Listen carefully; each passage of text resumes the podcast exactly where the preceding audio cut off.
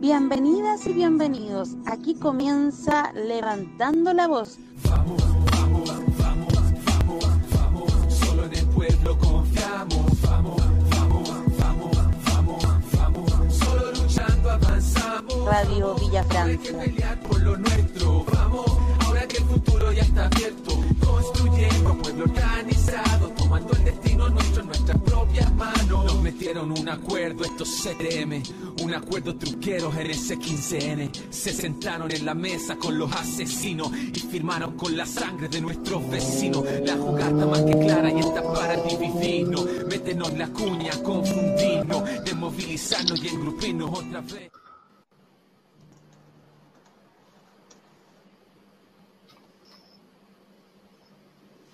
Hola compas, ¿cómo están? ¿Cómo los trata la tarde? Estamos aquí un día más, Radio Villa Francia, con el crossover ahí con Capucha Informativa. Estamos con Cindy. ¿Cómo está Cindy? Hola, bacán, bien, aquí, aquí estamos estando. Probablemente más tarde tengamos otra invitada más, secreta, Tal no vamos a decir todavía. Ay, ya Ah. cagué la sorpresa. No, llegó la sorpresa.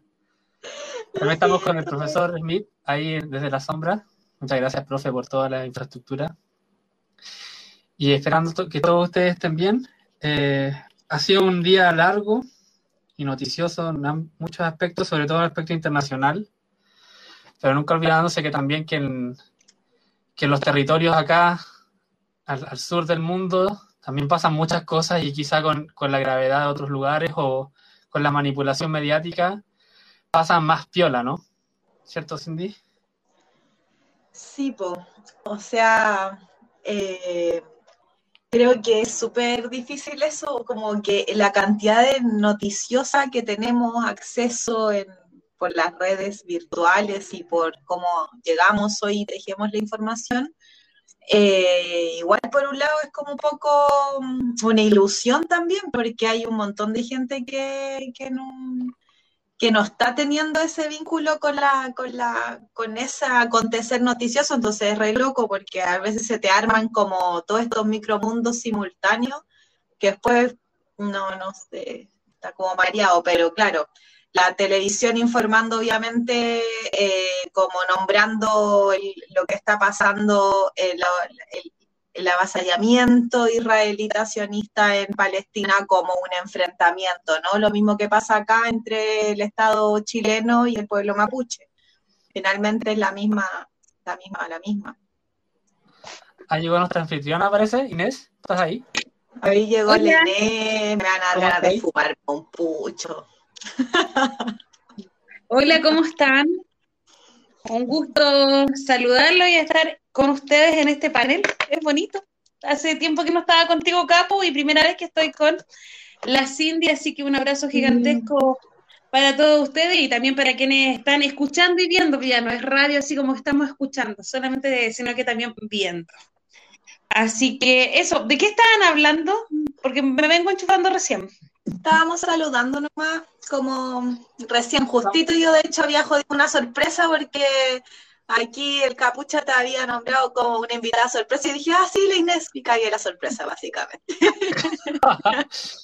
No, pero pri- principalmente como poniendo un poquito en contraste que, que, que si bien en el mundo están pasando muchas cosas, aquí también las pasan. Quizás no hay bombardeos hoy día, eh, pero, pero sí hay un acontecer noticioso que sobre todo este fin de semana se va a dar ya como va a culminar, ¿no? Todo este proceso constituyente que vienen armando estas elecciones y todo este cuento. Pero yo creo que, eh, no sé, teníamos pensado hablar de Palestina primero, creo que, ¿qué opinas tú, Neis?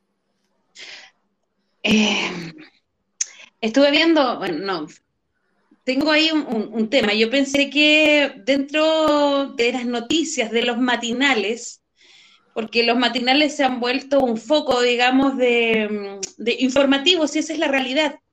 Eh, y pasamos de, ver los debates políticos, porque eran, al final pasaban a ser matinales políticos durante mucho tiempo, de ver el debate político, pasaron a, mm, esta semana a hablar de crímenes pasaban a ser, eh, ¿cómo se llama? Eh, matinales crónica roja, los podríamos poner así, eh, portonazos, asesinatos y un sinfín de, cosas más.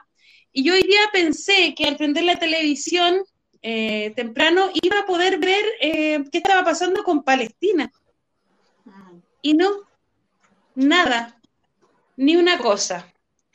Eh, entonces también responde a, a, ¿cómo se llama? A esta, a esta prensa que es elitista, que es una prensa burguesa y que además está al favor de los poderosos también. Y lo vemos también con Israel, porque no hay información acerca de Palestina, sino que hay información de que Hamas, un grupo terrorista islámico, bombardea a los pobres israelitas. Eso es lo que aparece. No aparece otra cosa. Eh, Hamas ha tirado 160 misiles en no sé cuántas horas. Misiles. ¿Cachai? Eh, ¿De cuándo que venimos hablando de la, del pueblo palestino y de la franja de Gaza? Este fin de semana se jugó un partido palestino, creo que fue contra, no sé contra quién fue, pero fue palestino y salieron con pañuelos. Eh, jata, con sus jatas salieron y eh, en forma de protesta y también de acompañar al pueblo palestino. De eso no se habló en, en la cuestión de deportes que pasan en las noticias. Se mostró solamente que Palestino ganó y que habían salido con pañuelos, pero nada más. No se habla del conflicto como tal, sino que este maldito grupo de terroristas que eh, atentan contra los pobres israelíes, los pobres israelíes israelí, que eh, sobrevivieron a un holocausto, sobrevivieron a la persecución por ser judíos, sobrevivieron a la discriminación del maldito Hitler y un sinfín de cosas más, pero en donde con esas lágrimas, eh, con ese holocausto encima, están haciendo lo mismo. Pero ellos dicen que es en nombre de Dios, que es de un ser poderoso, que tienen que recuperar su tierra sagrada y también tiene que ver con religión tiene que ver con geopolítica y tiene que ver con un sinfín de cosas más. Pero aquí no se mete la televisión, no se meten los gobiernos. Eh, los únicos que se meten son aquellos que tienen descendencia palestina, árabe o hebrea, que hacen, no sé, pues como Gustavo Bunker, Estación Central, hizo una mierda de plaza o de paseo peatonal con las ciudades de Palestina, pero eso fue todo lo que hizo, no ha hecho nada más. Y así otro grupo más de diputados o senadores de este país. Eh, el conflicto, yo no sé si le podemos llamar conflicto, cuando sabemos, y lo decíamos ayer, Israel es uno de los mayores exportadores de armas en este, en este minuto a nivel mundial. Es además eh, quien tiene las mejores tácticas militares fuera de Estados Unidos eh, contra palestinos que se defienden a piedras y a palos, porque ese es el pueblo palestino cuando los han despojado, cuando toman detenidos a niños de 4, 5, 6 años, cuando tienen que pasar por un check-in, que le dicen así, para que puedan ir a comprar o puedan dar vuelta una esquina, de eso no se habla, ¿no? eso no interesa. Entonces, creo que es importante sí hablar de Palestina, pero poner los antecedentes en la mesa, los verdaderos antecedentes. Sí, pues exactamente.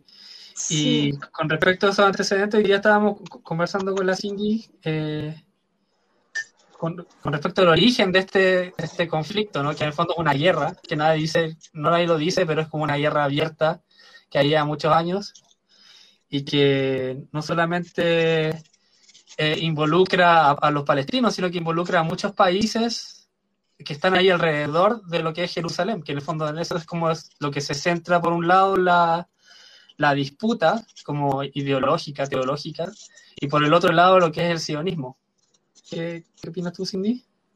Mira, yo como agarrándome justo de lo que estaba hablando Inés y un poco de lo que comentábamos nosotros antes de cuando nos llamamos, es eh, sobre qué caótico nos resulta a todos eh, referirnos a, a, los conflictos, a la realidad política, al acontecer de las resistencias eh, feministas árabes, por ejemplo, también, a todo lo que ocurre en el mundo árabe, porque tenemos una nula concepción de ello, porque la que tenemos o es construida por la narrativa yankee de las películas que nos tuvimos que comer todo el siglo XX, eh, o nos tuvimos, o es... Eh, o, es así como hemos ido pudiendo construirla de la información que además llega por la televisión, que es esto, ¿no? Y aquí viene el análisis del discurso como una cuestión súper, súper, súper importante de cómo construye realidad el cómo lo nombramos, esto que decía, y si los matinales se han vuelto ese lugar como donde se desarrolla supuestamente información crítica y aparecen estos personajes, es una cuestión super pop de la política, básicamente. O sea, lo que está pasando en los matinales es una cuestión super pop, así como mucho también ocurre en, en todas nuestras redes sociales, por los tiempos, por la inmediatez, por ese exceso de información que también medio que nos paraliza. Em, y bueno, y, en esto, en esta reconstrucción como de lo que está ocurriendo, eso, ¿no? ¿Cómo podemos nombrar eh, una, una, guerra? Es lo mismo que pasó acá, ¿qué guerra? Como nos declara Piñera, lo mismo, digo desde la palabra, ¿no? Hay una cuestión de asimetrías y hay una cuestión que a mí me interesa nombrar siempre, eh, que tiene que ver con la cuestión de ponerlo en una perspectiva colonial. Aquí hay una huella colonial, eh, lo que está pasando en Palestina es por eso, ¿no? Como somos sur, es como Palestina es sur, nosotros somos sur, somos África es sur, somos los territorios que hemos sido colonizados y que estas son eh, una práctica, por eso no hay nada postcolonial en el ambiente más eh, activista o también intelectual, se habla mucho de, de, de lo postcolonial. Ay, espérenme, que algo hice que lo... No, cancelar, parece que me iba a salir, ahí sí. Em, no hay poscolonialidad, lo que hay aquí es eh, cómo se ha regenerado o se ha intensificado un proceso. Palestina, eh, después de la Primera Guerra Mundial, quedó como una colonia, fue, se adjudica, es invadida por Inglaterra eh, quienes después le entregan Inglaterra, o sea, que le entregan Palestina a una de las familias más ricas que es judía sionista, que son Rocher, creo que se llama, alguien me lo puede corregir si no. Todo esto estuve como entre leer, entre hablar con amigos que conocen un poquito más del tema también. Eh, y ahí viene esto como de no ser, eh, de la lucidez con la que tenemos que enfrentarnos a, al análisis o a lo, que nos mueve, porque finalmente no es tan distinto de lo que, lo que lo moviliza, no es tan diferente en su germen. Por ahí obviamente varía en la manifestación, en la dimensión de la bomba que vemos explotar. Eh, pero yo creo que ya no estamos para los tiempos en los que podemos ponernos a cuantificar la gravedad o a medirla en gravedad, no, porque todos los muertos que tenemos en, Colombia, todos nuestros acá compañeros, el pueblo mapuche, o sea, tenemos esta, esta muy fresca y toda, en toda resuena la colonización, en toda resuena el capitalismo y en toda resuena el, la potencia yanqui eh, en una continuidad, que no, no hay tal no hay tal fisura, no, no hubo tal fisura de las dictaduras militares del cono sur y de la doctrina del shock acá con lo que estamos viviendo hoy día y tampoco con lo que se está viviendo en Israel y en Palestina. Entonces, eso, para mí una de las cosas de, sacar a la superficie es esta perspectiva eh, eh, descolonial, anticolonial que nosotros tenemos como que, la que tenemos que hacer parte de nuestra insistencia, pues de nuestra insistencia para entender que esto es un proceso que tiene que ver con la invasión de los países centrales que empobrecieron y que han hecho una, han, obligado a los desplazamientos forzados de las personas de sus territorios, porque eso han hecho con Palestina y, y la masacre que están cometiendo. Y sí, agrego esto y ahí ya la doy. Eh, también quiero destacar, destacar, porque si bien, para, no caer también en esto de los medios de incomunicación de mierda, bueno, nosotros además, eh, con todo, con todo lo que significa, un, es una es una contemplación sin romantizarla, pero una cosa impresionante esto que aparece de resistir, eh, de, la resistencia. Solo eso, como de cómo se resiste, de cómo se defiende, de cómo las piedras se, tiran, se lanzan igual, como por ese acto insistente de la dignidad, porque es con la que estamos. Eh, eso, eso, eso, muy conmocionada porque está mucha gente muriendo. Oye, eh, ahí profe Smith puede tirar el video que tiene. La ilaha Capu.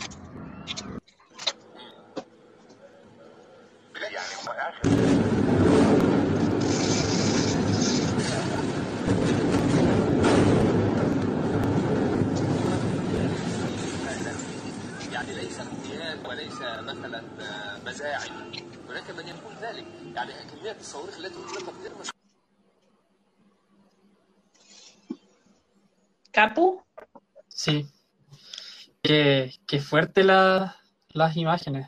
Eh, hoy ya estaba conversando con unos compas y, hablábamos justamente de, este tema de Israel, que, que uno ve todos esos bombardeos y todo eso y, bueno, a pesar, primero hacer una mención de que Israel tiene uno de los ejércitos más poderosos del mundo, ¿cierto? Israel se basa, basa gran parte de su economía en, vender armas a distintos países.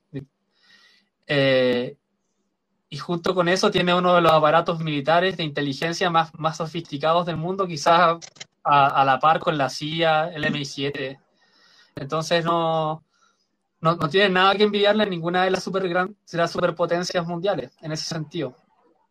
Eh, y con respecto a eso, uno puede decir ya que hay inteligencia militar, la mayoría de, la, de, los, de los lugares a los que han atacado son lugares donde residen civiles. No, no, están atacando ningún comando militar, no están atacando ni aviones, nada. Están atacando directamente a la gente. Entonces los testimonios que, que se ven por ahí, si uno busca un poco en Twitter, los testimonios son eh, más encima, más encima, más encima, como terminando el Ramadán, eh, que es una fiesta religiosa súper importante musulmana, entonces como, como cero respeto por absolutamente nada, ni por, ni ellos se, se dicen muy religiosos, pero al final cero respeto por la religión, cero respeto por la vida, cero respeto por nada. Se pasan todo por todos lados. Y el problema que viene ahí, que es un problema que a todos nos, nos afecta en todo el mundo, que es como, ok, pasa esto, ¿y ahora qué? como la ONU hay que, hay que hacer como una denuncia internacional por derechos humanos y por todos los crímenes de guerra que están haciendo, matando civiles, no dejando pasar eh, a gente de, la salud. ¿Y qué pasa?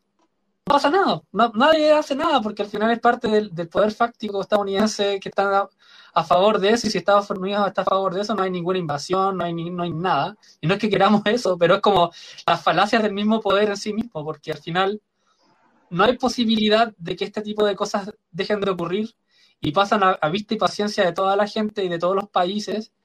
Y ahí ya, al final eso es lo que ha venido pasando desde hace más de 50 años. Imagínate, Israel tiene más de 70 años. 70 eh, años creo que cumple este año. Entonces, son 70 años de impunidad absoluta y que no solamente con el pueblo palestino, sino también con, con todos los países de, de alrededor, eh, Jordania, hasta incluso Egipto, la guerra de los seis días son eh, con, con más, más, de un país, entonces como es, inverosímil que, que, este tipo de fuerza y este tipo de país, pues, que se puede decir país, que al final, bueno, podemos hablar en otro momento del, del origen del país, Israel como, como Estado, pero no es nada, en el fondo no es nada, eh, no, no sería nada si no fuera por la fuerza militar que tiene y el respaldo de todos los millonarios y del sionismo internacional. Así es. Oye, vamos a dejar un poquito al lado, vamos a comentar también, eh, se está jugando en Colombia el partido de River con Juniors. Eh, va ganando Junior por 1-0, está en el entretiempo, no sé si habrá empezado el segundo tiempo. Primer tiempo fue complicadísimo, eh, gases lacrimógenos y los hicieron jugar igual. Mientras eso pasa dentro del estadio, afuera sigue la represión, sigue el gobierno colombiano de la mano de Duque y Tapaito Uribe ahí, están eh, reprimiendo fuertemente a eh, los pobladores de Colombia. Así que a estar atento también con lo que está pasando allá. Cuando hablamos de represión, y, y de las élites no solamente es Israel, no solamente es Chile, no solamente Estados Unidos, también los países que son serviles al capitalismo como lo es Colombia. Así que eso pasa en este minuto allá. Eso para que estemos claros, no sé si el profe Smith tiene algún videito por ahí que tiene no, de Colombia. Sí, imagínate el contexto que se va a jugar la Copa América, o sea, es cualquiera. No, yo no tenía idea, acabo de saberlo. Sí, bueno, se está, eso mismo están diciendo, ¿por qué, por qué se juega? Digamos, si eh, hay problemas. Recordemos que acá en Chile también pasó, me acuerdo. Sí, eh, el fútbol siempre. Sí. O sea, aquí pasó en Plaza de Dignidad todos los días, todo el día, por más de un año. Así que están dispuestos a todo, no les interesa nada, está claro eso. Exacto. Oye, pasemos a otro temita. Eh, yo creo que vamos Oye, a espera, hacer... lo de una cosita que como no está el Carlos, lo de los comentarios, eh, si van saliendo los quienes están en el Instagram y eso, como para que lo vayamos viendo. Que yo no sé cómo hacerlo, pero ahí... Sí, yo, yo puedo ver solamente dos. Ilios dice, los Rochet le prestaron plata a Hitler por medio de sus bancos. Y la Renata nos dice, hola, qué bueno. Ahí está, no puedo ver los otros porque estoy sin compu, estoy solamente con el celular. Yo leo eh, dos más. Dice, mira, América, América uni, Latina unificada, dice Instagram te censura todo el tiempo. Y después dice p.felipe.p, esto en YouTube, dice, tampoco nadie habla que los israelitas vienen a hacer el servicio militar y ya tienen toda la Patagonia mapeada y estudiada. Exactamente. Sí, sí. Bueno, recordemos eh, que hubo como, eh, si mal no recuerdo, hace unos años atrás, salió como un entrenamiento militar israelí acá en la Patagonia, que mandaban soldados de ellos para acá y que a esos soldados les pagan. O sea, quien se quiera eh, nacionalizar israelí puede hacerlo mientras haga su servicio militar. Eh, y también hubo como una prestación, no, no como una prestación, es como un enroque, puedo decir, de eh, soldados israelíes y soldados chilenos, pero que se fueron a preparar allá y otros vinieron para acá.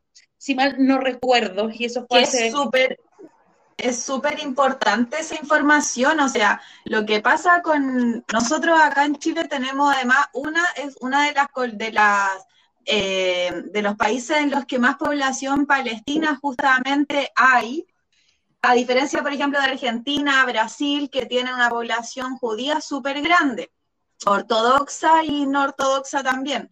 Pero no es lo mismo y por eso hay que, sería ideal hablarlo y tener a alguien como especializado en el tema porque es un, un gran... Ahí por ahí en la tele estuvieron mostrando, hablando un poco de, la cuestión política, pero aquí lo religioso, si bien es con lo que está saliendo el, el israelita común a, enfrentarse en contra de los palestinos, eh, lo que, los que manejan esto es un poderío económico muy grande y que es Estados Unidos. O sea, aquí es Estados Unidos, es, es Israel judío sionista. Y eso habría que profundizarlo. Yo no tengo los conocimientos para poder hacerlo, eh, pero estuve leyendo y mirando un poco de eso y vienen circulándose un montón y están, están haciendo colonia. Y eso es algo importante de pensar en nuestro territorio, por ejemplo, Chile, que él se lo entrega todo a los yanquis y que hoy esté llena la Patagonia de israelitas hace varios ya, harto tiempo, es una cuestión a la que ponerle ojo, porque no es una cuestión conspirativa, es una cuestión eh, que tiene su base y tiene sus motivos eh, como territorio. Así es.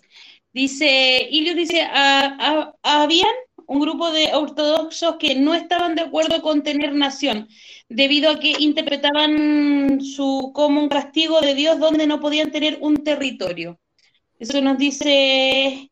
Sí, hay, un, hay un documental de Vice sobre eso, que, dura como media hora, por si lo quieren buscar en YouTube, buscan judíos ortodoxos que están a favor de Palestina. De hecho, los escupen, los pegan, los, maltratan, todo por los mismos judíos.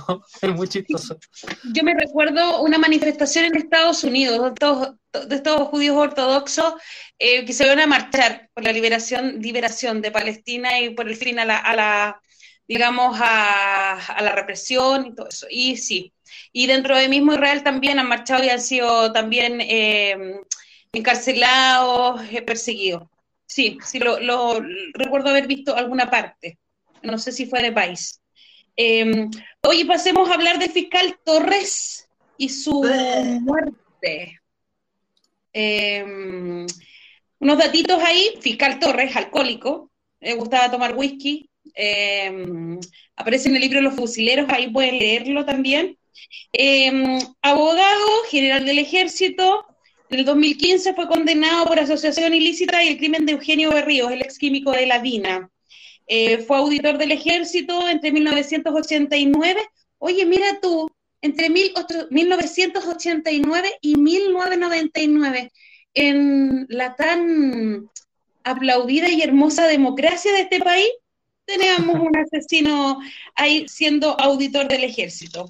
Eh, entró a Punta, entró, entró, porque no es que encarceló, porque no es una cárcel, entonces entró a Punta Peuco el 2015, el 2020 presenta la solicitud de indulto conmutativo humanitario por su salud. Padecía de un cáncer a la próstata eh, terminal. El 10 de marzo fue, perdón, el 10 de mayo fue acogida su, solicitud por el Ministerio de Justicia, donde está la raíz, y eh, este día se supone que mañana se le daba este indulto, pero fallece hoy a las 3 de la mañana en el hospital militar, en el cual llevaba un año internado. O sea, se supone que estaba preso en una cárcel que no es cárcel, pero además hace un año estaba en el hospital militar, con acceso a teléfono, a internet y otras, otras cosas más. Según el hospital militar estaba solamente con tratamientos paliativos. Mira tú. Em, participó en los consejos de guerra de la dictadura cívico-militar chilena, por lo tanto es un encubridor y también un participante activo de, los asesinatos, em, de los crímenes de lesa humanidad y las desapariciones, y por eso nunca respondió. Además, investigó el intento de tiranicidio de Pinochet en el cajón del Maipo, donde encarceló a gente del Frente Patriótico Manuel Rodríguez, y además también participó en la investigación de la internación de armas de Carrizal Bajo. Y además también es indicado por algunos testigos como cómplice en las sesiones de tortura. Y además fue, oye, pero qué, hermoso el... Y, y, este, o dígame este hermoso, con ironía, por favor. Eh, fue encubridor del homicidio del sindicalista Tucapel Jiménez estaba con una pensión millonaria, su viuda va a quedar con una pensión millonaria, su familia igual, y era un asesino de tomo y lomo, un asesino de lesa humanidad, el cual fue indultado porque alcanzó a entrar su, solicitud, alcanzó a ser aceptada y tenía, se supone que eh, tenía un, mañana se le daba este indulto. ¿Qué creen ustedes? ¿Qué piensan ustedes acerca de este señor y de todo su currículum? Bueno, podemos decir que no se le da la meritocracia particularmente. que tanto les gusta a los fachos. Tengo unos datitos acá, que, que estuvo estudiando desde los fines de los 50, pero recién se pudo titular el 74, con una memoria sobre la jerarquía militar.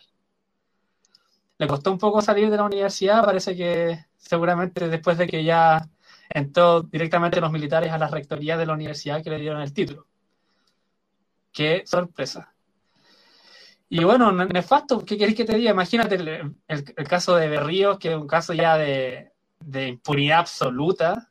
Imagínate la, Dina que estaba trabajando con, con, con, químicos prohibidos en todos los países del mundo, que eran químicos de guerra, y está, estos tipos estaban acá investigando, que también se relaciona de cierta manera con la muerte de Frei Montalva, y bueno, podríamos volver a Israel al mismo tiempo nefasto. Todos, todos coludidos como siempre. Y más encima después investigando la represión y, el asesinato de más compañeros ahí antes de la vuelta a la democracia. Dentro también de la democracia. ¿Ah? Cindy, ¿qué opináis? Eh, ay, todo, todo el, todas las arcadas eh, para hablar de este ser, como de todos estos viejos culiados que están en Punta Peuco, eh, para esto, para que siga teniendo esta, esta facultad y por eso esta insistencia, weón, palabra que me sale, me sale, me sale, en, en que Piñera y toda este, esta mierda se tiene que ir, porque cómo se indulta de nuevo a mí la muerte o no la muerte, ya que están muriendo sin castigo, esa weá la sabemos porque no van a ser castigados por esto, ¿no? Por lo que acabáis de decir, o sea, este weón estuvo toda la democracia, estos mismos que ahora se están tirando para salir, ir a votarles el fin de semana, estos, estos mismos, estos mismos que salen con la idea de, ay, pero que ya están viejos, ya están viejitos, estos viejos son violadores, son torturadores, son asesinos, nosotros lo sabemos, y, esto simplemente, no simplemente, complejamente y potentemente nos, nos echa toda la, leña que le vamos poniendo al fuego a cada rato, que está ardiendo, ardiendo, ardiendo, porque mueren en, total impunidad, mueren cagados de risa. Y, y, aunque se nos diga, bueno, si están, no, no están, esa es una cuestión todas las condiciones en las que están todos los presos y las presas en este momento, con el hacinamiento en las celdas, con el COVID, están todos, están súper enfermos eh, y enfermas, están con aislamiento aún, y esas son, esos son las cárceles para nosotros, ¿no? Y para estos viejos de mierda asesinos tienen el entendimiento, la comprensión y mueren así. Eh, en, en las celebraciones y en la salud y en las conmemoraciones que ellos deben estar haciendo en su otro mundo, que es ese mundo que no conocemos nosotros, que es ese que está allá donde viven. Eh, así que nada, como eh, un asco, un asco en la situación, insistentemente un asco. Tal cual. Mira, aquí eh, el, acá nos comenta el profe Smith que el asesino de Catrillanca eh, pedirá ir a Punta Peuco y no me extrañaría que se la den. Mm. Sí, pero fíjate que tocaste un punto, Cindy, que es súper importante, porque lo vamos a enlazar también con lo que está pasando el día de hoy. Eh, como decía también Capucha, como decías tú hace un rato atrás, se vienen las elecciones este fin de semana. Nos llenan nuestras casas con papelitos, carteles, propaganda política en papel cuché, papel bonito. Eh, nuestras calles las vemos con estas pancartas gigantes, estas palomas gigantes, nuestros espacios públicos, los espacios propios de nosotros, que son, por ejemplo, las ferias, em, se pasean candidatos. Y lo decía ayer, y lo vuelvo a repetir hoy, y también me queda con esta pseudo democracia, cuando un fiscal, entre comillas, militar, que fue, eh, que fue eh, parte de la dictadura cívico-militar, en donde hay más de mil y tantos detenidos desaparecidos, militantes ejecutados políticos, eh, em, asesinados, eh, torturados. Estuvo trabajando en democracia como auditor del ejército desde 1989, una dictadura, a 1999, que es la transición y parte de la, porque yo no sé qué le llaman transición, y parte de la democracia de este país. Y el día de hoy, quienes son negacionistas, por ejemplo, la Tere Marinovic, por ejemplo, la Cubillos y otros tantos más, se presentan a estas elecciones como, como queriendo cambiar eh, este país porque según ellos les falta, a este país les falta, les falta reconciliación, dicen muchos por ahí. Eh, les falta que olvidemos el pasado en cinco años más yo me pregunto, ¿nos van a pedir lo mismo? Que olvidemos, por ejemplo, a Gustavo Gatica, que olvidemos a Fabiola Campillay, que olvidemos a Camilo Catrillanca, que olvidemos a Matías Catrileo, que olvidemos a, los asesinados, por ejemplo, eh, en nuestras poblaciones, o en Plaza de la Dignidad, o como les gusta a los progres decir, siempre va a ser Plaza Italia. Vamos a volver a lo mismo porque lo pongo en el escenario de años atrás, cuando nos decían que teníamos, cuando Elwin sale en este discurso en el estadio, a decir que todos somos ciudadanos, que tenemos que perdonar y que todos tenemos que participar, tanto los milicos como las personas naturales.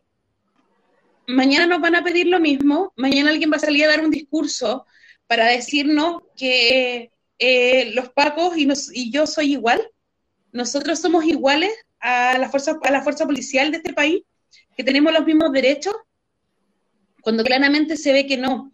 Cuando hablamos acerca de este fiscal Torres, hablamos de una, de una parte que no se puede olvidar, porque es una herida abierta, porque esta herida no puede sanar, no puede cerrar, porque tú eh, no puede ser que la vecina salga a comprar y se encuentre frente a frente con su torturador, con el que ejecutó a su esposo, a su hijo, a su yerna, que le pasó a la, a la Anita, ¿cachai?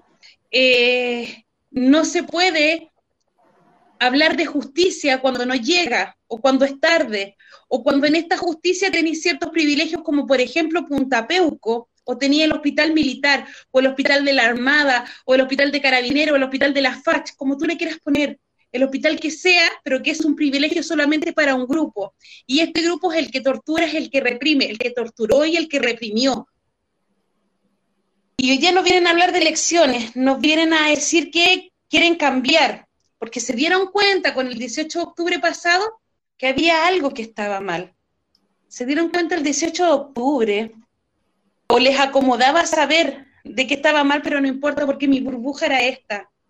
Es imposible que se hable de indulto, por ejemplo, a un fiscal porque tenía un cáncer, cuando en las cárceles de mujeres hace unas semanas atrás estaban pidiendo a una, a una ¿cómo se llama? A, una de las reas, de las presas, de las compañeras, que le dieran el indulto porque ya estaba mal, estaba postrada, no se movía de la cama y no se lo dieron. Entonces, cuando hablamos de justicia, estamos esperando esto. Estamos esperando que la justicia se cumpla para todos, no solamente para uno, otro, otros, eh, eh, o para otros no. Eh, entonces es como Casey, dice acá nuestro compa. Casey fallece en la cárcel, fallece postrada, fallece por un cáncer terminal, fallece cuando sus compañeras, las otras reas, tenían que poner pañales. Y se movieron con ellas mismas con, ahí con solicitudes entre las familias para ayudarla. Casey no pudo morir en su casa, como lo pedía, estar con los suyos. Terminó en, en, ni en el hospital de la penitenciaría, como les gusta decir, el hospital de la cárcel.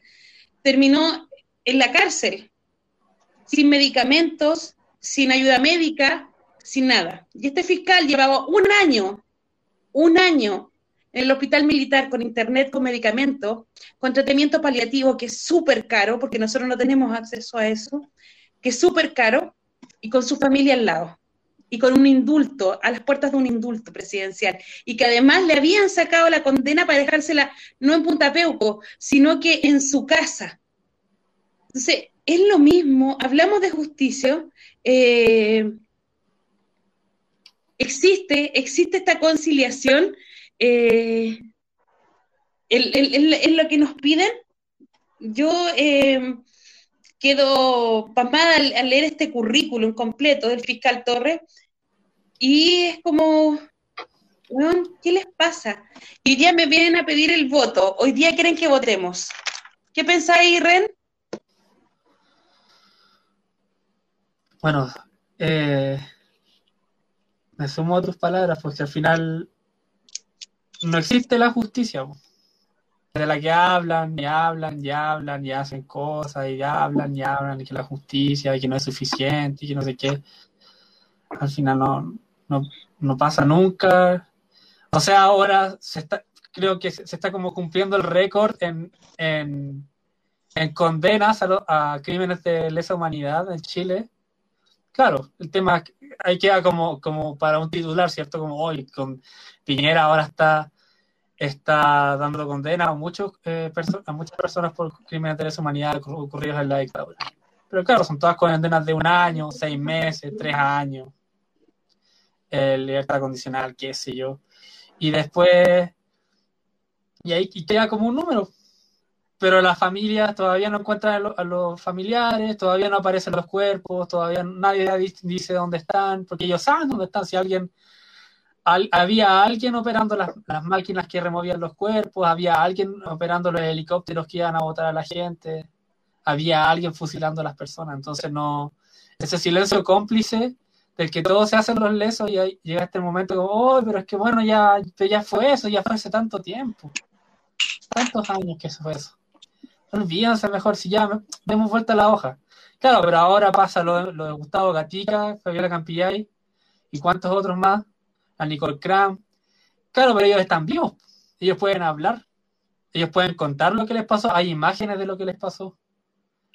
Eh, entonces, ¿cómo, cómo nos vamos a olvidar y cómo vamos a dar vuelta a la hoja y cómo vamos a estar ahora yendo a votar por gente que uh, ahora en la tele sale y dice, oye, eh, sí, pero es que ahora hay que recuperar la confianza en carabineros. No, pero si lo de la dictadura y lo de ahora en realidad ya, ya fue, así, hay que volver a, hay que, hay que reformular a los carabineros. Se llaman carabineri ahora, como los italianos, en, en italiano. Quizás va a cambiar algo. Vamos a cambiar el nombre, como el Sename. Cambiamos el nombre y va a cambiar todo va a ser lo mismo siempre nomás. Entonces, eso es lo que opino con las votaciones. no, no, mientras no, se cierren las heridas, mientras no se haga, no se hagan cargo realmente de, un cambio en el sistema, un cambio profundo, un cambio real, y que den un paso al costado, lo mínimo, antes de lo mínimo que pueden hacer es dar un paso al costado. Mientras no hagan eso, todos, no, no va a haber ningún cambio real. Sí. Profe Smith puede poner el, el, el video de Karina Oliva en la discusión con Orrego y con la Cata Parot para, para poder em, dar algunas opiniones acerca de, de, lo que ahí se dice, porque lo vamos a enlazar con esto acá, de lo que está, de lo que está pasando con este fiscal. Em, cuando nos hablan de violencia, cuando Karina Oliva en este video, que es un debate de los futuros eh, gobernadores, se dice, por la región metropolitana, y habla de que la gente se manifiesta, sí, pero que ella condena la violencia. Eh, paradójico ¿Mm? el planteamiento tanto de Cata, de Rojo y de Claudio. De lo que ahí se dice, porque como, vamos a enlazar con esto acá, en lo que está, inocuo, como lo que está pasando con este fiscal. Y han gobernado, eh, eh, tanto no solo como intendente, como alcalde, como ministro, tanto Catalina, Rojo Edar fue diputado de, de, de la derecha. Entonces, lo que ocurre en Bajos de Mena, por cierto, Claudio, me parece bien que hayan tratado de reconstruir algo del desastre que hicieron durante el gobierno de Frey en, Bajos de Mena. Eh, y ahí hubo un abandono. Yo vivía en ese sector. Yo vi cómo cambió la vida ahí por una manera política que ustedes implementaron, porque llevaron y trasladaron a un sector agrícola, hicieron un cambio de uso de suelo, que era zona agrícola, llevaron gente y la abandonaron ahí. No todos estaban en condiciones. Entonces, cuando hablamos de, violencia, Cata, aumenta, como bien dice Claudio, un 10 veces, hay 10 homicidios cada una hora en Chile, y eso pasa en este gobierno, pero no solo eso, el gobierno que te representa a ti, del cual tú eres perteneciente, ha violado de manera generalizada y sistemática los derechos humanos. yo no valido, yo no, valido que hayan hechos violentos en las manifestaciones. pero el gobierno, yo creo que aquí hay que separar dos cosas. Primero, Los problemas de las Una es la movilizaciones violencia, sociales son un problema político y no de orden público. Y el gobierno lo reprime como orden público. Segundo, creemos además que necesitamos mejorar la política de carabineros. ¿Por qué? Porque, por ejemplo, en Pedro Aguirre Cerda insistió la vecino y vecina querer tener una comisaría. Ahí en, en, en la, la 51 comisaría Pedro Aguirre Cerda. Y hoy día es un problema. Es un problema para los vecinos porque ¿qué han hecho con estas políticas que ustedes plantean del- sobre el narcotráfico, aumentar la dotación policial que no resuelve nada? Ha hecho que la gente sienta que Carabineros es su adversario, no quien te protege, porque no solo le tienen miedo al delincuente, también la gente le tiene miedo a la policía. ¿Por qué? Porque reprime de una manera abusiva, porque no hoy día vive corrupción al interior de la institución. Entonces, Pero, Karina, hablar la, de la del carabineros. es el La gente típico discurso. Sí. A pesar de eso, las comunas Pero- piden más carabineros y se quejan de que se asignan más carabineros a las A comunas de comunas que a Claro, las yo no comunas te, interrumpí. Y segundo, me parece importante decir que no, por ejemplo, hay comunas que baja un 28% de la delincuencia. En Las Condes, Vitacura, pero en, en Puente Alto, en Cerro Navia, en Pudahuel aumenta por sobre el 30%. Eso quiere decir que ustedes han trasladado la violencia hacia otros lados. ¿Por qué? Porque protegen solo una zona. No, y yo quisiera contestar ese política. punto. Y eso entender me que es una decisión política. Yo quisiera Sí, contestar ese dame. punto. Dame, te, te voy a dar.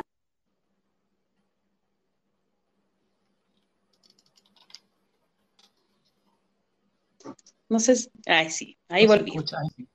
Ahora sí. Ahora sí. Ujú, Ahora sí. Ay. Bueno, ahí veíamos un debate acerca de cómo, ay, cómo, cómo van a gobernar los gobernadores o no sé cómo chucha se llama. Y la Karina Oliva sale a hablar, que creo que es de comunes, sale a hablar de que no se valida la violencia en las manifestaciones. Está ahí en un sistema que validó la dictadura, que la naturalizó, que la institucionalizó y que la aceptó. ¿Con qué cara vienen a hablar los candidatos acerca de nuestra violencia?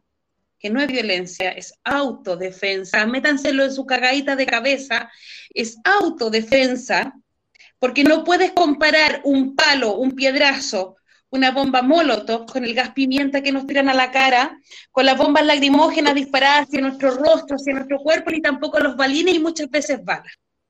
Entonces lo que nosotros hacemos es autodefensa. Se los voy a enseñar para que a ver si puedan aprender. Me tengo que defender de quien me quiere golpear. Más cuando la persona que me quiere golpear es mandatada por el Estado, es validada por el Estado. Y el Estado se hace el sordo, el ciego y el mudo cuando pasa esto.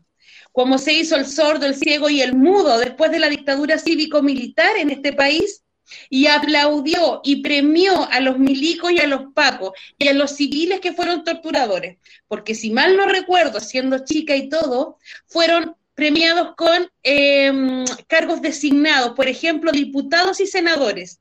Tenían un fiscal que fue un torturador, que fue un asesino, que fue un ladrón, un coimero, un corrupto, un torturador, un violador de derechos humanos, y lo tenían de auditor del ejército. El día de hoy, los mismos que apañaron a este, a este tipo de gente, como el fiscal Torres, a Pinocho y todo, los tienen siendo candidatos. Lavín, la Marcela Cubillo, eh, Felipe Cas, perdón, José Antonio Cas, José Antonio Cas, que fue partícipe de la dictadura cívico-militar, su familia participó en los crímenes de Paine. Cuando tenía gente de la CMPC, en Laja, en Temuco, en Conce, en Santiago, en todos los territorios, estos hueones de los empresarios participaron activamente y hoy día los tenéis sentados en sillones empresariales dirigiendo sus empresas, pero no solo sus empresas, sino que a un sinfín, a un sinfín de cosas más.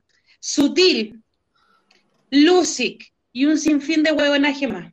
Y hoy día esos mismos son los que le prestan plata y no le prestan. Bueno, sí, le prestan porque después se las van a cobrar con favores políticos. Le prestan plata a estos candidatos que hoy día nos vienen a decir que no validan nuestra violencia. Cuando nos vienen violentando desde 1973, nos vienen asesinando, nos vienen masacrando, nos vienen violando, nos vienen torturando. Entonces, no concibo a alguien que me venga a decir hoy día que vamos a cambiar la constitución de Pinochet por la constitución de Piñera, pero que la vamos a hacer nosotros. porque en ese nosotros yo no me incluyo, ni en nosotros, ni en nosotras, ni en nosotres, porque no estamos incluidos ahí. Entonces, no entiendo cómo el día de hoy alguien que se dice, en este caso la Karina Oliva, que se decía que defendía los derechos de nosotros, viene a, a decir que no valida nuestra violencia, que condena nuestra violencia. Por lo tanto, ¿quién te dio la voz? A ti para representarnos a nosotros, a nosotras y a nosotres. Lo encuentro de una patudez, pero más de una patudez, lo encuentro eh, de un aprovechamiento lo que están haciendo el día de hoy mostrando imágenes de nuestros cabros, de nuestros críos, como dice la Renata, de nuestros críes, siendo baleados, mutilados, asesinados, encarcelados, para decir que hoy día hay que ir a votar, que el, sábado y el domingo hay que levantarse y ir para ir a votar. Cuando mis cabros, mis cabres, no salieron a luchar, no fueron a perder sus ojos ni sus manos, no fueron a ser apaleados ni encarcelados, y estando en prisión preventiva, para que tú vayas a votar con algo que no va a cambiar nada, absolutamente nada. Cindy. Eh, eh, es como más de lo mismo, de lo mismo, de lo mismo. Estos comentarios que tienen que ver con entrar, de todos quienes entran en el, en el sistema político representativo que organiza la democracia, porque en realidad todo este juego, incluso las dictaduras eh, militares, son parte de eh, las democracias. Eh, es parte de su discurso, tienen que ganar, tienen que ganar votos, la mayoría de la población, hablarles de la violencia y bajarla y ser moderados con eso, moderadas con eso, es parte de lo que ofrece el PAC y, y claro, no, no, no nos representa. Y es que es un es burdo ya el hecho de que estemos en elecciones en este momento, es súper fuerte, o sea, con todo lo que acabáis de nombrar, Inés, y todo lo que sabemos es muy potente estar en elecciones con, con en un momento tan eh, trágico, porque eh, al pueblo siempre el melodrama, ¿cachai? Al pueblo siempre le dan el melodrama y la tragedia es para los ricos, decía un, dramaturgo chileno, Juanito Rodrigán. Eh, y eso siempre minimizando nuestro, nuestros problemas, nuestros conflictos y esto, pues nuestras muertes, enlazándolo con lo que tú decías antes, como... Eh, nos van a hacer olvidar, vamos a, ¿cuál es la, cómo imaginamos el futuro en este momento? ¿Cuál es la imaginación del futuro que podemos traer en este momento? Que de aquí a 30 años más estemos llenos de series televisivas, en mi caso, hablarte agarrándome que ayer fue el día del teatro, que no me importó mucho, en verdad, porque ¿qué es el teatro en Chile? Burguesísimo. Sí, un abrazo a todos mis compañeros que hacen teatro de resistencia. Eh, eh, pero tomándolo desde ahí, ¿quiénes van a protagonizar las series de ficción que hablen sobre todo este proceso y sobre, y van a ser el Gustavo Gatica, Benjamín Vicuña, y vamos a emocionarnos, entonces vamos a ver series de lo que pasó y nos vamos a olvidar y así el silenciamiento constante, constante, constante de acostumbrarnos a, a, pactar y ser nosotros quienes no tenemos que violentarnos, quienes tenemos que ser capaces de curar la herida, de, bueno, hay, que avanzar. ¿Avanzar a qué? Avanzar a la misma lógica del progreso que tiene a la Pacha aniquilada con el extractivismo y nos tiene los ríos secos eh, y sin agua y pagando por todo como pagamos, que tenemos, es aberrante el presente y es un presente que no es tan presente, es un presente que ya es, viene de hace rato. Entonces, eh, todo el contexto eh, de lo que están gastando en, esa papelería que nombráis, en todas las la palomas, en todo lo que están desplegando es es fuerte ver cuál es nuestra preocupación, nuestra urgencia en este momento, mientras tanto están, hay un, hay un estado genocida, etnocida, eh, que avanza, que avanza, que avanza y que no para. Y en eso están muchos de los candidatos, o sea, es, es pero la papeleta, ¿qué es esto que estamos haciendo? Es una política pop, porque no tenemos de qué agarrarnos ahora. Estoy yo en contra de muchos de mis compañeros y hermanos de lucha que están votando, que quieren algo, la lista del pueblo, no sé, lo que sea.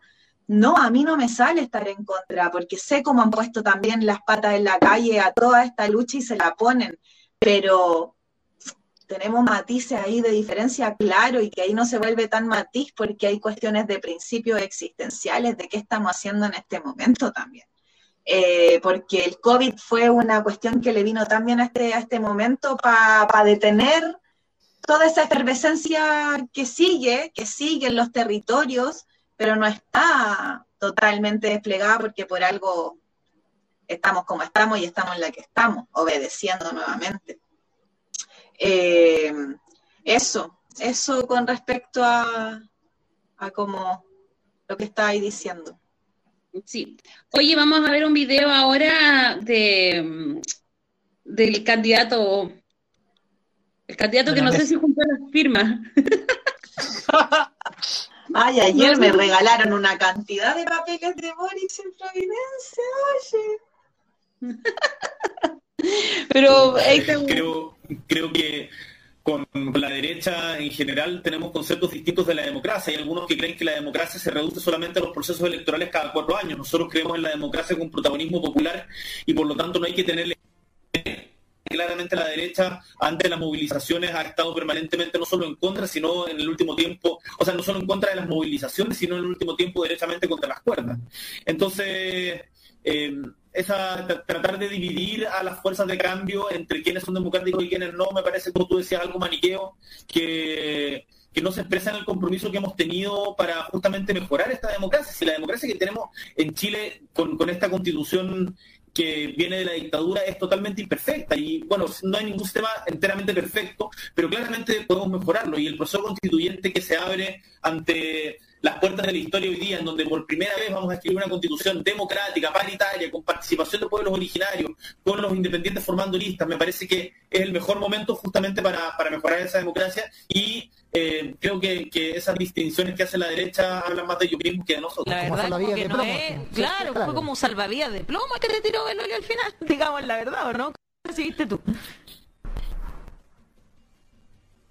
Mira, eh, es que ahí yo puede que hayan intenciones de, dividir a, las fuerzas a las fuerzas de cambio, pero nuestro compromiso es muy claro en torno a eso. Si alguien quiere, yo, uno no puede controlar lo que dicen otras personas, pero nosotros estamos por ser la Construyendo con esta campaña que estamos juntando firmas, por cierto, para poder llegar a la primaria, para poder tener unidad de esas, fuerzas de cambio. Y, yo confío plenamente en las credenciales democráticas con quienes estoy dando esa pelea. En particular, bueno, estuve con, con Daniel Jau el día de la mañana, eh, hablé con Paula Narváez también. Entonces, me parece que no, no, le demos el gusto en meternos en esas polémicas con la derecha que al final no hacen más que dividirnos y nosotros en la izquierda desgraciadamente somos muy buenos para dividirnos. Tenemos que mirar un poquito más allá de... Somos muy buenos para dividirnos, Capu. Mira, hice, hice una, unas notas. Voy a, voy a recalcar, no sé si les va a dar risa, La nueva constitución, dos puntos, va a ser democrática, paritaria y con pueblos originarios, eh, originarios, perdón. Y aparte, se habla de, ellos mismos como las fuerzas de cambio. O, sea, podríamos hablar un programa entero haciendo mierda todos esos conceptos que este compadre mencionó. el nivel de carerrajismo ya a unos niveles ya estratosféricos. Aparte de la cara de psicópata que está teniendo últimamente, ya como es, terrible ese personaje, de verdad es, nefasto. Eh, podría, si, queréis, eh, desarrollar más, pero de verdad creo que con eso, eso podría ser como un gran resumen. Sí, es que a mí me encanta, eh, me encanta cuando dice, hablé con Jao, hablé con Narváez, bueno, ¿hablaste con Vidal? y con, con Lavín tampoco, tampoco hablaste. Estamos hablando de la centro derecha, weón. No estamos hablando de la izquierda. Es que la izquierda somos súper buenos para dividirnos. ¿Qué izquierda? Weón, si firmar, hay firmado caleta de leyes en contra de tu, del pueblo. Voy a decir de tu pueblo porque perteneces a él. Entre comillas. Pero hay firmado caleta de leyes en contra de nosotros. sea, ¿de qué te haces parte? Viene hoy día a decir, no, pues, parece que le estuviera hablando a él. No creo que podría hablarle a él. Claro, lo, lo, lo- abofetearía primero, sí, como dama. Eh, pero dividirnos, que la izquierda somos muy buenos para dividirnos. ¿Por qué será, weón? No se han mandado cagazos todos de su, mínima existencia, se vienen mandando cagazos. ¿Cachai? O sea, la ley antibarricadas, ¿de dónde salió? ¿A quién fue el guan que se le ocurrió? Ay, es que es súper indignante el que baila pasa. Es indignante no tener un plato de comida, no tener salud. Eso es. Ah, pero es que tú te atiendes en clínica, entonces tú no lo entiendes. Lo que pasa es que tú comes en, la cámara, entonces tampoco lo entiendes. Y el fin de semana, si comes, comes en tu casa y tienes para comer. Entonces, claro que no es indignante para ti, pero sí es indignante bajarte del auto y hacer el que baila pasa. Es indignante que haya una barricada y que te demores 10 minutos más en darte la vuelta. Es súper indignante eso. Eso es lo indigno. Eh, por eso nos dividimos, porque tenemos vivencias diferentes. Tu burbuja no es la misma gran burbuja en donde vivimos miles, tu burbuja son dos o tres, la mía acá en miles. ¿ah? Y ahí no peleando por el espacio, sino que construyendo dentro de este espacio. Entonces, claro, con esa arrogancia, ese, estos buenos de, candidatos tienen el ego culiado arriba. Es como e- ese egocentrismo de, de, que es que nosotros queremos hacer la fuerza de cambio. ¿De qué cambio me vas a hablar? Si ya demostraste tu cara como era.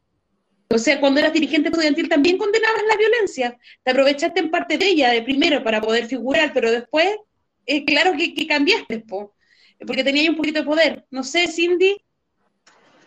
Eh, sí, ¿sabéis qué me pasa con, más que con Boric en particular? Como que mm, pienso en ya, este fenómeno que él no, ha podido juntar todas las firmas que necesitan. Pero pienso en que él debería ser merecedor de todas esas firmas de parte de todos quienes van a ir a votar este fin de semana, por ejemplo. Porque finalmente hoy día está lleno de memes, circula, eh, ay, que Boric, que Boric, que Boric, pero finalmente están votando un acuerdo de Boric. Entonces, ese, esa cuidad como que, que, mm, eso que llaman, ay, es que eso es tan radical, ¿no? Porque supuestamente somos los del grupo de los radicales. Entonces, así nos nombran. Entonces, pienso como, como manifestación de que, que, que brígido, porque claro, debe ser tan, o sea, es tan impactante y el no tener organización, el no pertenecer a, a una organización territorial o a una sed constante que esté construyendo, es quienes están relegando como este fin de semana el voto, criticando a Boric, eh, puteando a Boric, todo lo que quieran con Boric, pero finalmente están yendo a votar el acuerdo de Boric. Entonces, es como, como síntoma, como manifestación, lo digo, de, de- cómo nos sale y que, que por ahí me, me resuena el Pedro Lemebel cuando volvió a la democracia y les leyó su manifiesto a todos los de la izquierda democrática, diciéndoles, yo, sope- yo sospecho de esta cueca democrática, compañero, y compañeros, y además eh, yo sueño un país en donde eh, no soñamos el mismo país en el fondo. De hecho, bueno, después podríamos entrar a la categoría país, pero no, no, no soñamos el mismo país. Y, pero también no, no queda otra, porque no hay profundización de la organización en este momento. Entonces también eh, comprendo que la gente esté yendo a votar como, como una opción eh, a lo que aferrarse. Ahora, lamentable, porque de verdad que putean a Boric, putean a Boric, denle la firma si finalmente ustedes están yendo a votar el acuerdo de Boric. Eso, eso me sale decir. Capu. Puta, el personaje de la ¿Qué personaje más terrible? Bueno, imagínate que. Voy a, voy a profundizar ya. Voy a profundizar en lo, en lo que dije delante. Mira, dice, va a ser democrática. Primero, no va a ser democrática. Todos y, a- y absolutamente cada uno de los artículos está eh, predeterminado al dos tercios. Y eso ya sabemos que según el, el sistema que se está usando actualmente, que, que va a usarse con el con, el que se usa con, el- con la Cámara de Diputados y Senado, va a salir más de un tercio facho. Entonces ya no es democrática. Paritaria, ya lo hemos hablado. ¿De qué sirve que sea paritaria si el 90% de las mujeres que está ahí son fachas antiaborto y que les importa nada el resto de las mujeres de la humanidad? No sirve de nada. Y con pueblos originarios, bueno, con 10 personas de pueblos originarios que están ahí teniendo que vender todo su potencial, teniendo que estar ahí soportando toda la institucionalidad, cuando al final sabemos que el problema no es que estén dentro de la constitución o no, si es un tema de, de, por ejemplo, el pueblo nación mapuche, son cosas diferentes, no estamos hablando de lo mismo. Después hablar de fuerzas del cambio. ¿Qué fuerzas del cambio? Ni siquiera han juntado las, las 20.000 firmas para que ese compadre esté siendo candidato siquiera a presidente. El Senado tiene un 2% de aprobación, los partidos políticos también, eh, nadie los quiere, nadie los apaña, nadie les cree nada, pero al final, ¿qué pasa? Que salen en la tele, y como salen en la tele, se les valida.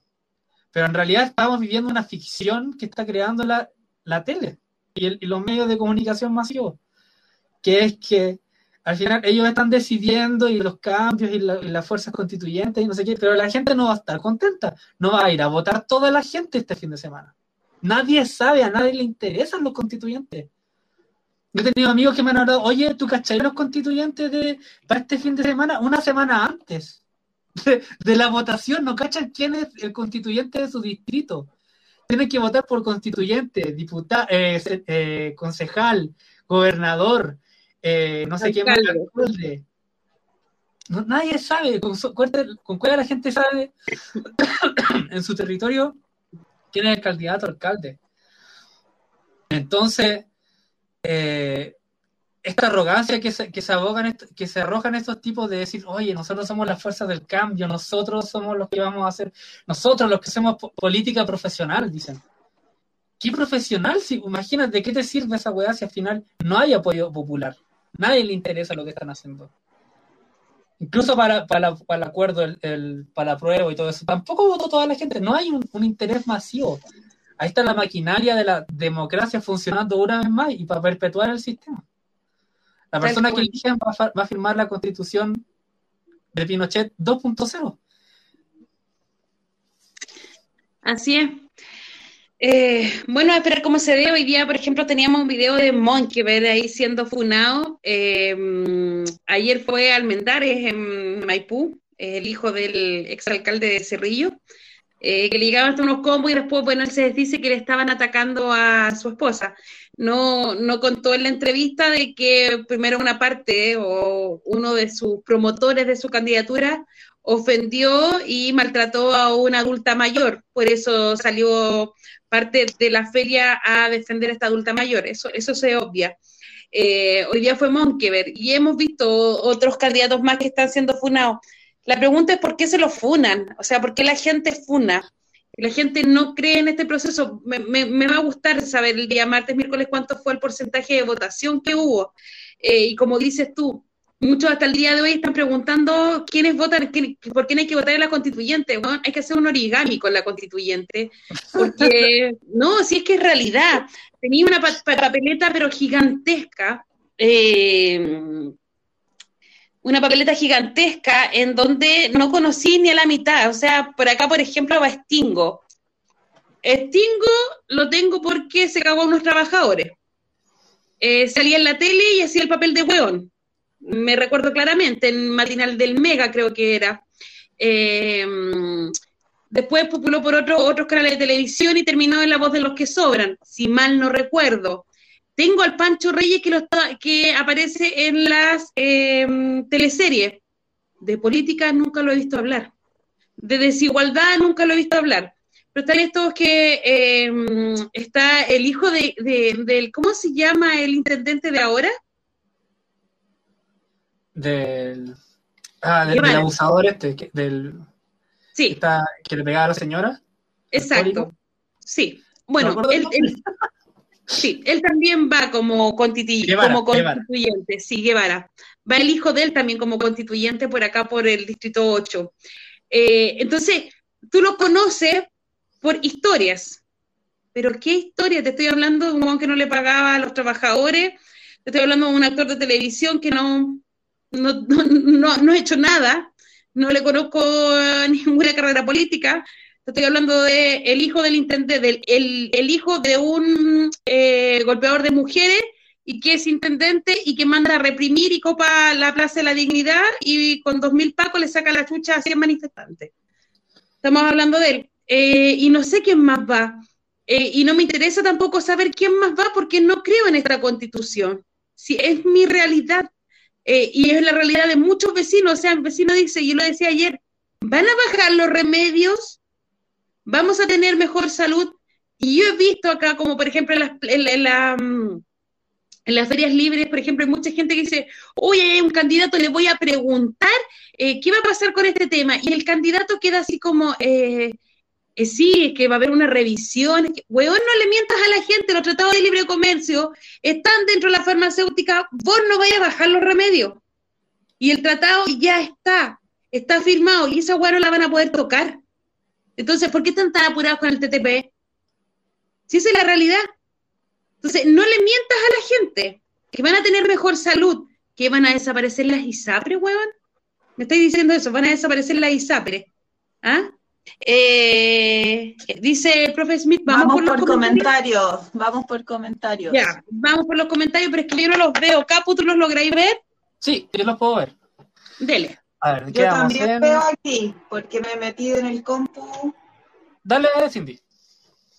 Eh, no, no, dale, porque estoy abriendo lo que se me pega un poquito donde tengo los dos, los dos cosas conectados. Ya, yo vi uno que, que no, no, lo veo ahora, pero lo tengo en la memoria y que me quedó, que era de Tomás Antipaco, creo que es, y decía lo siguiente, decía, si Boric estuviera juntando patadas en la raja en vez de votos, juntaría 100.000 y en 24 horas. Muy creativo. O sea, Sí. Al Tomás le digo que te quedaste corto, no en 24 horas. Yo le doy dos horas para unas 300 mil patas en la raja. Esa es la realidad. eh, después dice ya, eh, parciela, parciele, creo que es. Parciale, ahí está. Independientemente de que huevón sea mierda, es, de que el huevón sea mierda, es verdad. El pueblo es muy pero muy bueno para dividirse, porque no tienen claro cómo actuar, cómo defendernos, por algo ellos nos, tienen, no tienen muertos. Tres puntos suspensivos. Hay, hay un gran desahogo ah, en los comentarios de Boris. Están, bueno, lo escupiría mil veces, Boris culiao, eh, qué mierda, Boris culiao. hay, un, hay una catarsis maravillosa. Sin perdón, sin perdón ni olvido, recuerda el pasado, no hay paz. Ahí está, libertad para nuestros hermanos. Oye, yo quería mencionar que a propósito del Pancho Rey y todos los actores, Pancho Rey es esposo de la Carmen Romero. La Carmen Romero es la directora general del Festival Internacional Santiago Amil, una de las asquerosidades de la cultura en Chile que perpetúa el elitismo en el arte, lo que define qué es arte y lo que no, quienes se ganan y quienes no se ganan fondos, financiamientos, hay que tener un lenguaje y manejar un código para poder acceder tener ciertos estudios correspondientes, tener todo un pack. Y eso otra cosa que deja el descubierto es que todos estos hueones que aparecieron también ahora, simplemente lo que pretenden es una perpetuación del sistema que les acomodaba y venía acomodando profundamente y que en este momento están, wow, aterrorizados. A mí me viene porque vengo del arte y lo sé, todo hay un gran cuerpo de artistas y hoy día los artistas estamos en, esta, en precariedad, los artistas estamos sin pega, yo y muchos de artistas que venimos de estar haciendo ese arte que no está validado, reconocido, que nos cuesta mucho ganarnos un fondo, la verdad es que ese estado de privilegio con el 18 de octubre no es algo que, que del 18 para adelante se empezó a como a, ver modificado, no es algo tan, tan que, cambie, que, que nosotros por lo menos nos viene cambiando y por eso hay artistas y artistas y estos constituyentes que están en, el, que vienen del arte y la cultura, es el arte de elite, se sientan a las mesas con los altos ejecutivos, eh, misógenos, violadores, abusadores, eh, aceptan ganar más plata que las compañeras, eh, perpetúan, como ya dije, la elite de la cultura y del arte. Ayer fue el Día del Teatro y hay quien, quién sabe que es el Día del Teatro. ¿Por qué? Porque quienes, quienes del pueblo realmente acceden a una cantidad de obras de teatro, si es carísimo.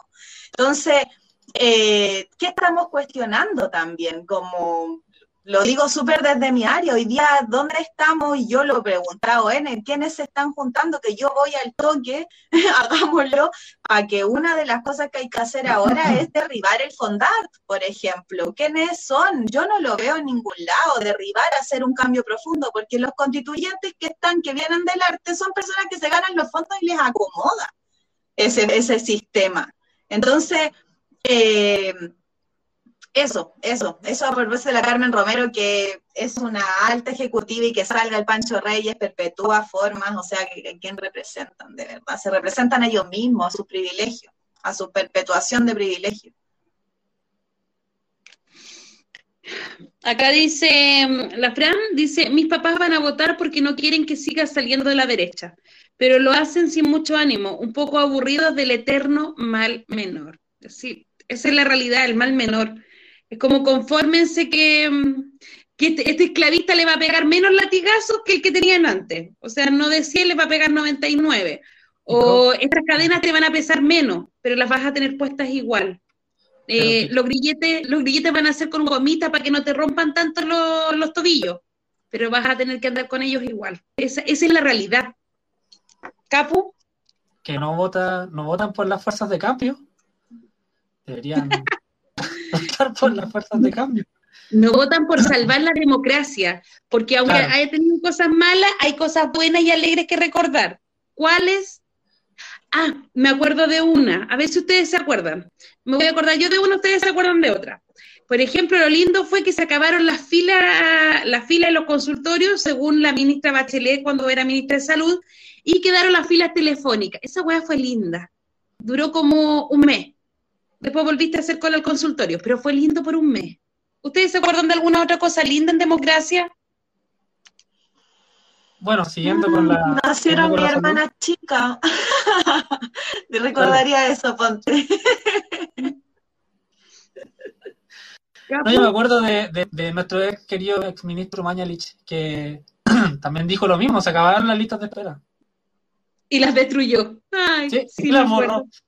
Sí, me acuerdo, sí, fue lindo. Eh, pues. ¿Alguien más se acuerda de alguna, alguna otra cosa linda de la democracia?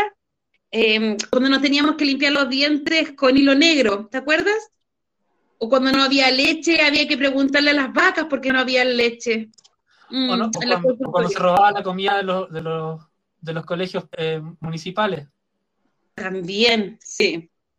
O que a una niña eh, de 13 años le gusta y está preparada para ser mamá, por ejemplo. También, también fue linda esa, sí, de 12 años, niña de 12 ah, años. de 12 años. Sí, en el norte. Mm. Pucha, si pudiera recordar más cosas lindas. Eh, ah, que comiéramos flores porque habían bajado de precio. También me ah. recuerdo. Sí. Y también me recuerdo que íbamos a los consultorios a hacer vida social. ¿Te acuerdas tú? Eso.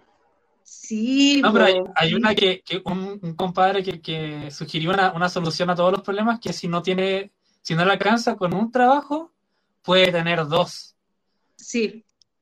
bueno, mira, otra cosa linda, me acuerdo que decían que para no pagar el precio alto en el metro, me tenía que levantar antes. Oye, pero qué bello.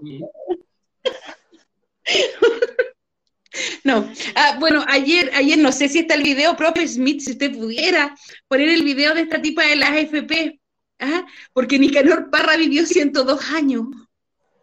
Trabajó hasta su último día. Exacto, o sea, ¿Cómo? Esa weá fue hermosa, es hermosa. ¿Cómo tú, trabajador de la construcción, con 60 años que has acarreado saco de cemento por todos lados, dice que no lo tiene el profe, mira, me importa, pero que no, has, acarreado sacos de cemento. León, sí.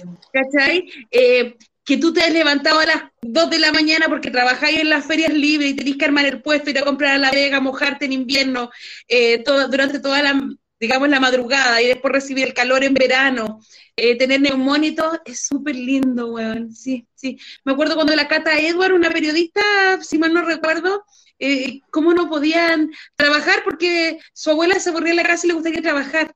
Weón, Edwards, todo, todo, todo. Eh, no, no, si son No, una falta de respeto, es una, de verdad, o sea, en este momento además, que vemos cómo están, cómo están las trabajadoras y los trabajadores poniéndole el cuerpo con pandemia y todo, teniendo que ir a laburar, a sacar, toda la que venimos encima a salir con el comentario, es, es una weá, pero ya como ya yo no sé si, ¿qué, qué weá con qué caraqueo? Como que vi justo un pedacito de una vieja cuica que no sé quién era porque lo miré dos segundos y dije, ah, no, ya, ya, no tengo más energía hoy día.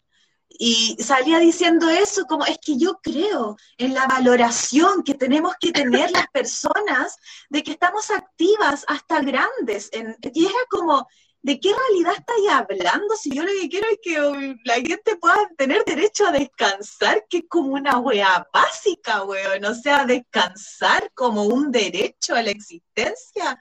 Y lo que salís con un discurso de un poeta como las realidades no son, no, no, no miden, no miden, de verdad es ofensivo, para cómo está, yo creo que voy a La Vega, Caleta, a laburar donde mi papá y con la gente veo cómo está, cómo está el cuerpo, cómo están las artrosis en las rodillas, teniendo que levantar y estar a 8 de la tarde para ganarse las monedas que se están ganando. Y de verdad nombro la artrosis porque es una enfermedad que está es muy una enfermedad muy presente en los cargadores por lo frío y por un montón de cuestiones con la alimentación y tener que sentir que las rodillas se te van a romper. Porque ese era el relato el lunes de una persona en la vega. Me dice no es que siento la artrosis que se me va a romper la rodilla llevando la yegua toda cargada y después salen estos diciendo de la valoración del trabajo hasta viejos, no, es una falta de respeto, pero de, de- de- no, de verdad, de una de- es un asco. Sí. Oye, voy a intentar leer porque se me pasa, se me pasó, puta, no puedo. ¿Lo podéis leer tú, Capu? A Librería y Brasil. Sí, dice, dejen de llorar.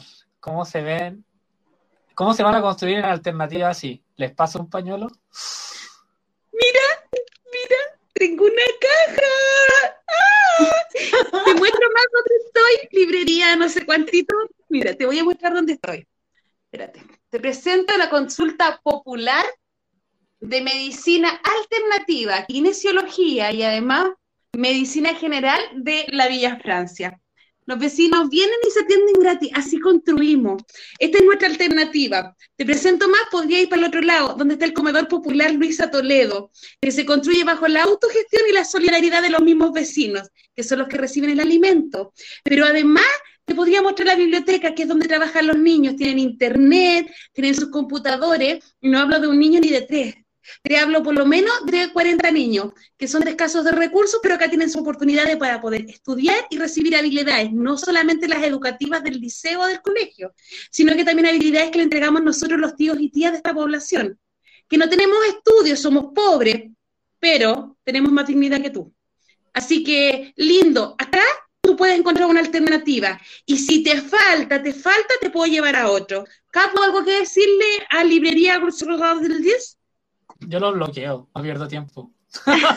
así que, pero me sumo tus palabras, de verdad no, no me da paja, así como de verdad, como con, con nombre de árbol, eh, con nombre de árbol Espérate. nórdico y la weá, chavo, así. Adiós. Espérate, librería aquí, dime dónde No, te deposito un pañuelo para que llores tú y te sequen las lágrimas.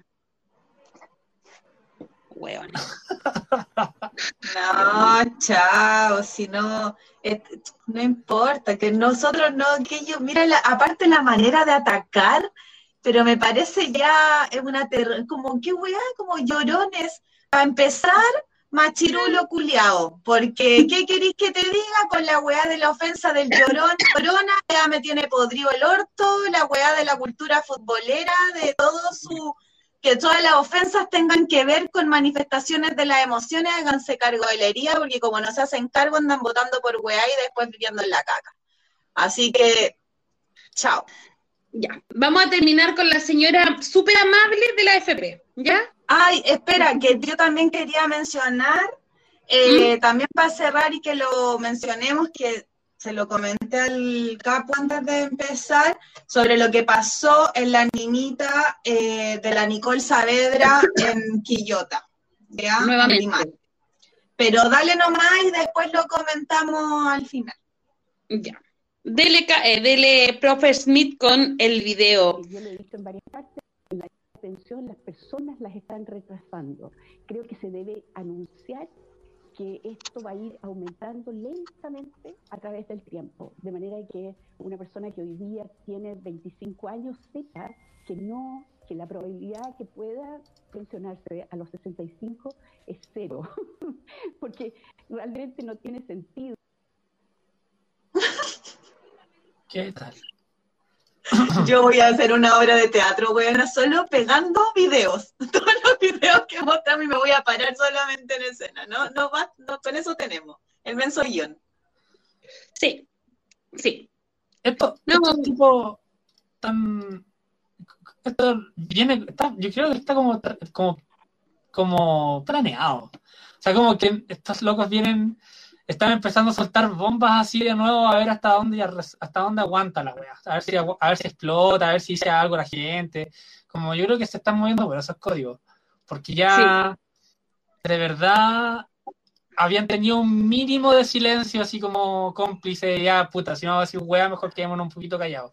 Dije al, al ministro, subsecretario de, de gobierno hablar weá, nosotros violita por ahora. Pero están empezando a aparecer de nuevo, a imponer la normalidad que tanto vieron. Sí.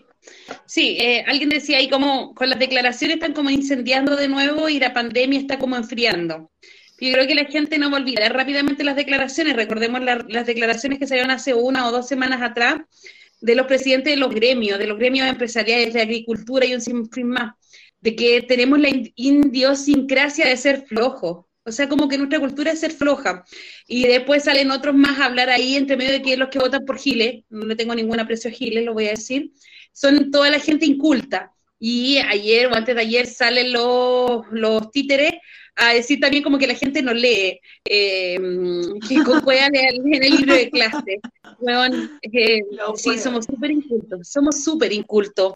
Eh, ¿Será porque una botella de vino cuesta más barata que un libro? Entonces tú tenés para vino y para libro.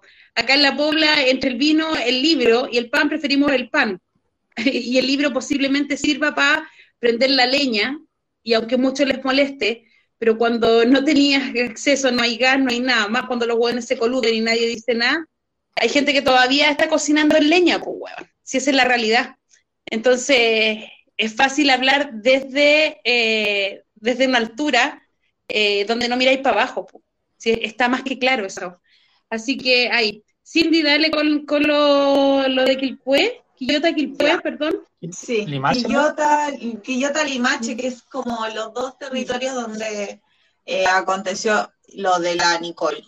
Eh, y, y lo mismo, el miércoles pasado mencionamos los, eh, el- el- los perdigones más de 100 que recibió una compañera eh, trans eh, trabajando en la calle. Eh, como crimen de odio, que es como se nombra, porque es un, es un crimen de odio. Y lo mismo pasa ahora eh, con la niñita de Nicole Saavedra, que fue, a- estamos a unos días del juicio oral al único culpable que, que hasta ahora lograron eh, estimular a que se hiciera esta justicia, las compañeras luchando en Quillota, que por lo demás habían sido acusadas por fiscalía el año pasado y ya sabemos en la que estaban. Eh, y les leo, los familiares de Nicole ayer se enteraron eh, de la destrucción del memorial que ocurrió justo un poco, a un poco más de una semana de la preparación del juicio oral contra Víctor Pulgar. El hombre formalizado como el asesino de la joven Nicole Saavedra, lesbiana, por lo que fue asesinada, torturada y violada. Eh, la familia está choqueada, voy a recordar lo que le pasó a Nicole por si quienes están no lo saben, o lo refresco para hacerle memoria, justa memoria. El Ministerio Público demoró tres años en encontrar al culpable y aún no ha sido condenado. Por otro lado, la Fiscalía ha formalizado a algunos parientes de las víctimas por daños y desórdenes cometidos durante las manifestaciones. El homicidio con violación de Nicole Saavedra, una joven lesbiana de 23 años, dejó al descubierto la violencia cometida por su agresor. Bueno, ahí empieza a desarrollar, es una, una cita de una nota que hizo Chilevisión. Eh, el punto es que se sigue matando, se sigue torturando y se siguen haciendo estos actos como quemar un memorial que es una violencia una, que revictimiza a las sobrevivientes del asesinato de Nicole, que es su familia y las compañeras que están organizadas luchando porque se haga justicia. Cada acto que viene como arremetida en contra de quienes están luchando, de los memoriales, de cómo vienen pasándonos en todos los memoriales, en cada graffiti, en cada espacio de memoria que nosotros levantamos y que se nos borre, que se queme, es una revictimización también de los sobrevivientes, de sus familias. Esa es la insistencia que hay de la brutalidad del patriarcado y el machismo y este odio que se genera por cuestiones de género. Eh, insisto, porque esto es transversal, porque esto no para de pasar y no puede seguir siendo. Así que eso, le hago memoria. Ah, estamos a unos días del juicio oral al único culpable, aún sabiendo que por las pruebas que hay, habrían más implicados en el asesinato de Nicole. No es solo uno. Así que eso, eso, memoria para Nicole y que se haga justicia. Eso. Sí, memoria y justicia. Eso es lo que, lo que esperamos siempre. Y eh, cuando llega tarde la justicia ya no le podemos llamar justicia. Esa es la realidad. Cuando la familia entregó todos los antecedentes, números de teléfono, el teléfono perdido se contestaba y todo, y esperaron. Esperaron, el fiscal no hizo nada. Y como decía la Cindy después, eh, inculparon a la familia por manifestarse, por exigir justicia. Así que esperamos que la memoria, no borrar la memoria, la memoria es parte de cada sociedad. Y acá lo que pasa es que la olvidan rápidamente o nos hacen olvidar. Así que ahí nos despedimos, Capu. Eh, con un, un mensaje, me acuerdo de una frase que leí por ahí una vez, que como la memoria popular es como un topo, que en algún momento quizás se entierra un rato pero pueden pasar 100 años y después sale de nuevo y sale mucho más grande y más, más potente que, que lo que era antes. Así que, sí, pues la memoria, bueno, para eso estamos y, eso es lo que no tenemos que olvidar nunca, es que las personas que al final sufren y que no, no tienen justicia no van a tener probablemente, lamentablemente, eh, por último, que haya memoria, porque, porque no puede ser que más encima, aparte de la injusticia, haya olvido. Eso.